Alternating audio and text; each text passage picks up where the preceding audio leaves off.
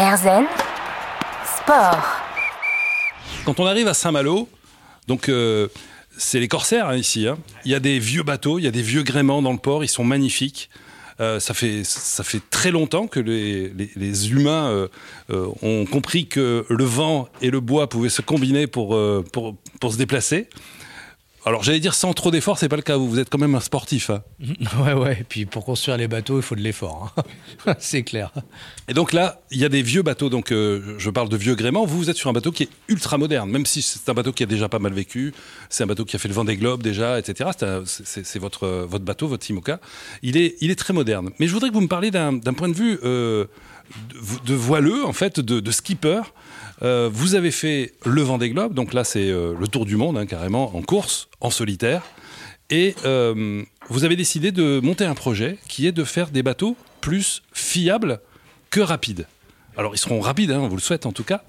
Mais là, vous êtes sur un, bateau et vous allez faire un choix, puisque vous allez naviguer 15 jours, ça va beaucoup plus vite que, la, que, que- que le Vendée Globe, la route du Rhum.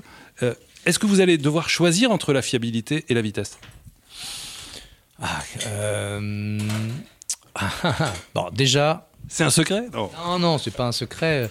Euh, déjà dans les courses, euh, dans les courses euh, à la voile, on ne peut gagner que si on finit. Et il y a un truc, c'est que c'est pas comme les Formule 1 où euh, si ton moteur casse, tu t'arrêtes sur le bas côté de la route et tu rentres chez toi, ou tu rentres au paddock. C'est que si ton bateau casse, tu coules. Ça, c'est clair. Donc d'abord, le bateau, il doit être fiable. D'abord, il doit aller au bout. Après, il faut l'optimiser pour qu'il soit le plus rapide possible. Ça veut dire le plus léger possible et d'avoir des voiles, des carènes les plus performantes possibles. Et donc ça, nous, euh, on, on mégote rien là-dessus. quoi. Il n'est pas question euh, d'avoir un bateau euh, que fiable. C'est un, savant équilibre entre la fiabilité et, le, et le- la performance.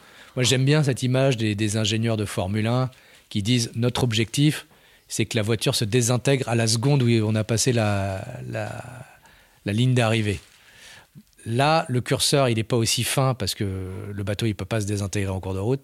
Mais c'est un peu ça, c'est trouver vraiment le, la fine, la fine, le fin équilibre entre la fiabilité et la performance. Mais c'est un équilibre, c'est pas l'un pour l'autre. Mais là, sur un, sur un voilier comme le vôtre, il y a des voiles qui sont gigantesques. hein. On, on voit que, on voit que la, pointe de la corde, hein, je crois que ça s'appelle comme ça, qui est en haut de la grand voile. Euh, quand on, quand on est à l'horizon, on voit passer un IMOCA, on voit la corde, c'est, absolument magnifique.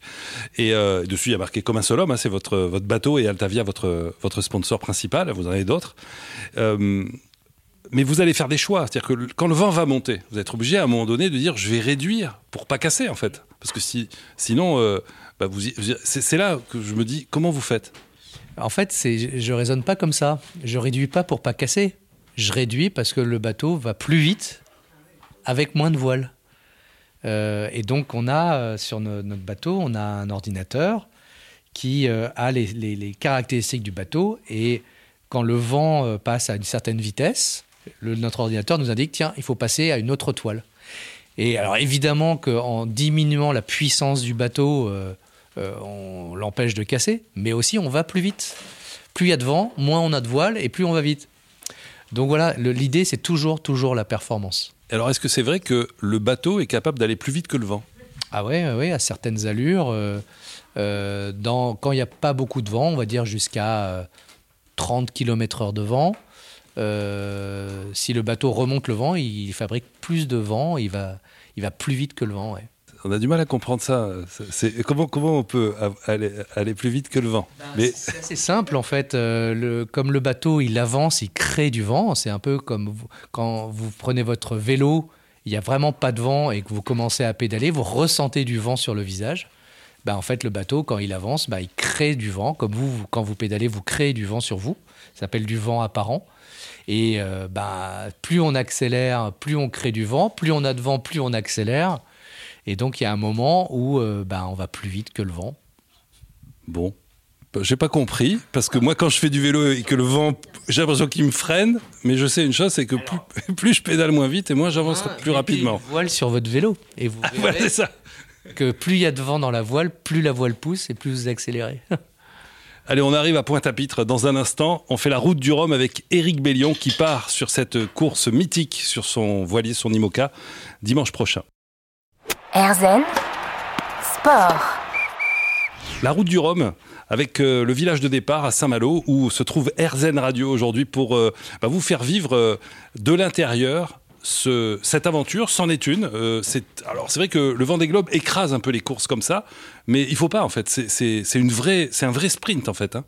Ah ouais, ouais, puis le- ah, la route du Rhum, c'est un mythe. hein. Faut, euh, c'est, c'est, euh, c'est les 40 ans d'ailleurs cette année, euh, 40 ans d'histoire mythique. hein. Euh, donc il y a, eu des histoires. Euh, c'est, arrivé donc avant le Vendée Globe, hein, ce- cette route du Rhum. et puis chaque édition a été, sublime. Donc c'est pas, c'est sûr que c'est moins, moins flamboyant qu'on va dire que le Vendée Globe, parce que le Vendée Globe c'est l'aventure absolue, c'est le tour du monde avec une- un homme ou une femme tout seul sur son bateau, c'est complètement un truc de fou.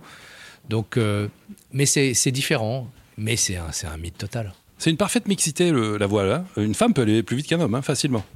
Ouais, alors mixité, euh, on la vit pas malheureusement, parce que là sur 137 euh, skippers, il y a que 6 femmes. Donc il y a un problème quand même. Euh, maintenant, euh, effectivement, une femme, moi je me fais régulièrement battre par des femmes. Et euh, c'est drôle à dire d'ailleurs. Et, euh, et donc, ouais, ouais, c'est. En fait, on a. On a c'est un sport mécanique où ça sert à rien d'avoir des gros bras en fait. faut plutôt avoir une tête bien faite. Et ça, euh, bah, hommes et femmes, on est à égalité. hein. Alors vous avez traversé l'Atlantique, on n'y est pas encore, hein, puisque vous partez dimanche prochain, mais on va se projeter. Vous, arrivez à proximité de, de la mer des Caraïbes. Euh, l'arrivée, euh, ça sent, ça sent l'arrivée. Vous sentez d'ailleurs des odeurs quand vous arrivez près de la terre? Ça sent le punch Ça sent quoi? Ouais, ouais, bah, la terre déjà sent. En mer, on sent rien. Enfin, on sent la mer, quoi. Et dès qu'on a des odeurs de terre, euh, ouais, ça sent, ça sent fort.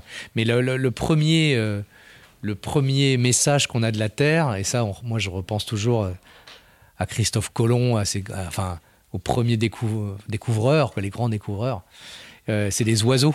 On voit des oiseaux qui sont plus des oiseaux pélagiques, quoi, qui sont plus des oiseaux qui vivent au large, qui sont des oiseaux qui nichent à terre, et on les voit, et on se dit, ah, il y a une terre pas loin. Il commence à en avoir plein. Et puis après, ouais, il y a les odeurs. Et euh, la Guadeloupe, elle sent merveilleusement bon. Ça sent la fleur. euh, ça sent, ouais, c'est, sent très très bon. Alors là, vous partez, vous êtes 137, euh, vous faites attention de ne pas vous rentrer dedans, mais quand vous arrivez, vous êtes tout seul pratiquement. Bah, on est beaucoup moins nombreux. hein. C'est, sûr que dès le, dès le soir, on va, être on va commencer à se disséminer euh, sur l'océan. Après, euh, l'histoire de la route du Rhum montre que euh, il y a eu des, des arrivées avec deux, trois bateaux à tout touche et que ça s'est joué à, que- à quelques secondes. Donc on peut faire le, on peut faire, on peut traverser l'océan Atlantique et puis euh, se tirer la bourre tout le long à, à plusieurs bateaux. hein. C'est vrai, hein, ça arrive. Vous êtes combien d'IMOCA dans, dans votre catégorie En fait, vous, vous, vous challengez combien de bateaux? On est 38 bateaux. On est 38 bateaux, euh, donc ouais, ça, c'est moi c'est plus que ce que j'ai eu pendant mon Vendée Globe. On était 29. Donc ouais, c'est c'est colossal. C'est colossal la, la, la, baston que ça va être. Ça va être un sacré combat quoi. Et dans les bateaux qui sont du même type que le vôtre, puisqu'il y a, euh, des, bateaux qui sont, qui sont tout, récents, qui viennent de sortir de, de- des chantiers, euh, qui, volent un petit peu au-dessus de l'eau.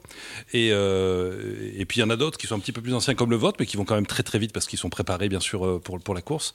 Vous, vous mettez dans com- combien de bateaux un petit peu dans votre catégorie à vous au sein des IMOCA On va dire qu'il y en a 4-5 euh, avec lesquels je me bats régulièrement quoi. Il y en a 4-5, euh, on a un niveau euh, comparable et je sais que c'est avec eux euh, que, que, que je vais me tirer la bourre. Vous avez des secrets? Ouais, j'en ai plein. j'en ai plein. Bah oui, bien sûr, j'ai des secrets. Mais j'ai un très bon bateau euh, qui a été vraiment super bien optimisé par Jean Le Cam. Et puis, euh, ce qui est bien, c'est que je navigue depuis, le, depuis mai avec, depuis non, mais même à- ouais, avril. Donc, je commence à bien le connaître. Euh, J'ai été euh, coaché aussi par Gilles Damae, qui est un, un figariste de talent.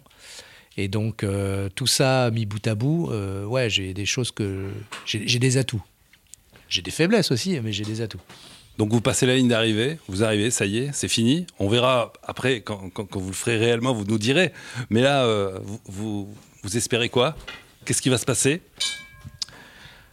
Qu'est-ce qui va se passer à l'arrivée? Alors déjà, il y a un truc génial et à la fois très difficile, c'est que la route du Rhum, le, on doit faire le tour de l'île. Et donc on doit passer sous la côte sous le vent. Et ça, la côte sous le vent, c'est terrible parce qu'il n'y a pas de vent. Ou alors il y a du vent vraiment erratique, quoi. Et donc c'est un moment hyper compliqué parce qu'on est arrivé mais on n'est pas arrivé. Et ça peut mettre des heures et des heures. Et on peut se retrouver à plusieurs bateaux. Donc nerveusement déjà on est super fatigué. Et là il faut encore tirer les dernières ressources pour faire le tour de l'île. Passer le canal entre les Saintes et la Guadeloupe où il y a là, pour le coup il y a énormément de vent. Et après euh, remonter vers la ligne d'arrivée. Donc ce que j'espère moi... euh, c'est euh, que ça se passe bien, que ça se passe bien. Là encore une fois, pas, pas casser de choses, mais je pense, je suis pas, je suis pas très inquiet. Puis que ce soit une belle arrivée, qu'il fasse beau. Ah, ce serait bien d'avoir, comme la dernière fois, j'avais eu un beau coucher de soleil. euh, C'était une belle arrivée, un beau comité d'accueil avec du rhum. euh. C'est toujours sympa les arrivées de course, quoi. L'univers vous entend et euh, Radio et tous ses auditrices, euh, tous ses auditeurs sont derrière vous, Éric Bellion. Merci beaucoup et puis euh, à la prochaine pour les émotions salées alors. Merci beaucoup. Et puis, euh, bah, on se retrouve en Guadeloupe alors.